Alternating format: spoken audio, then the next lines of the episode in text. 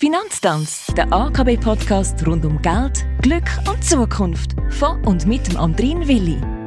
Inflation, über das haben wir in der letzten Episode schon geredet, aber auch heute geht es um Teuerung, eine unangenehme Situation, wo auch aus dem Ruder laufen kann, salopp ausdruckt. Viel präziser kann das der Chefökonom der AKB, der Marcel Koller, ausdrücken. Aber die Angst vor einer zu hohen Inflation, die bleibt den Konsumentinnen und Konsumenten trotzdem in den Knöcheln. Marcel, vielleicht ganz grundsätzlich, warum ist eine zu hohe Inflation überhaupt gefährlich?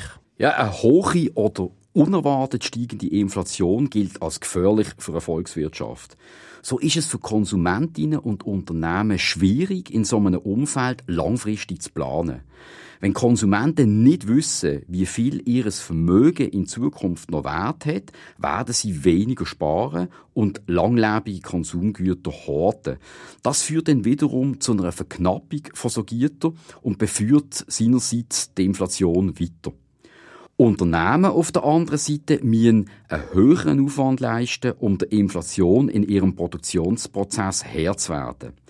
Das ist eine Ressourcenverschwendung, die dann auch wieder zu höheren Preisen führen kann.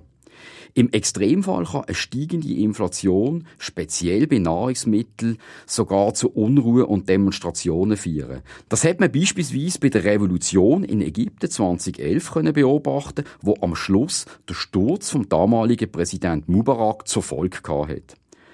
Dadurch, dass eine hohe Inflationsrate faktisch für eine Entwertung von Vermögen sorgt, gibt es aber auf der anderen Seite durchaus willkommene Effekte, vor allem für hochverschuldete Staaten. Über die hohe Teuerung entwerten sich nämlich auch die Schulden von diesen Ländern, so dass am Schluss der Schuldenberg dank der Inflation gesenkt werden kann. Und was ist schädlich an einer Deflation? Das Gegenteil von Inflation, die Deflation, sorgt dafür, dass Preise auf breiter Front sinken. Auch das Szenario ist nicht gut für eine Volkswirtschaft. Durch den Preisrückgang verdienen die Unternehmen weniger und sind folglich auch weniger in der Lage zu investieren. Sie versuchen Kosten zu senken, was dann aufgrund von Entlassungen zu einem Anstieg von der Arbeitslosigkeit führen kann. Dadurch sinken die Einkommen und es wird noch weniger konsumiert. Im Extremfall und ohne Gegenmaßnahmen durch den Staat führt das dann schlussendlich zu einer Wirtschaftskrise, wie wir das Anfang der 90er Jahre in Japan haben können beobachten. Wo liegt denn ein ideales Niveau für die Inflationsrate? Ja, über das optimale Niveau von einer Inflationsrate gibt es zigtausende von Abhandlungen. Man ist sich einig, dass weder eine zu hohe noch eine negative Inflationsrate, also weder eine starke Inflation noch eine Deflation für die gesunde Entwicklung von einer Volkswirtschaft hilfreich ist. Für die Schweiz, wo wie so viele andere Länder nach dem Prinzip von einer sozialen Marktwirtschaft funktioniert, ist eine korrekte Zielgröße der Inflationsrate umso wichtiger, damit der soziale Frieden in der Gesellschaft kann erhalten werden. Über die letzten Jahrzehnte hat sich mehr und mehr abzeichnet, dass die Inflation optimalerweise im Gleichschritt mit dem Wirtschaftswachstum ansteigt. Konkret liegt darum das Ziel der jährlichen Inflationsrate in der Schweiz bei rund zwei Prozent.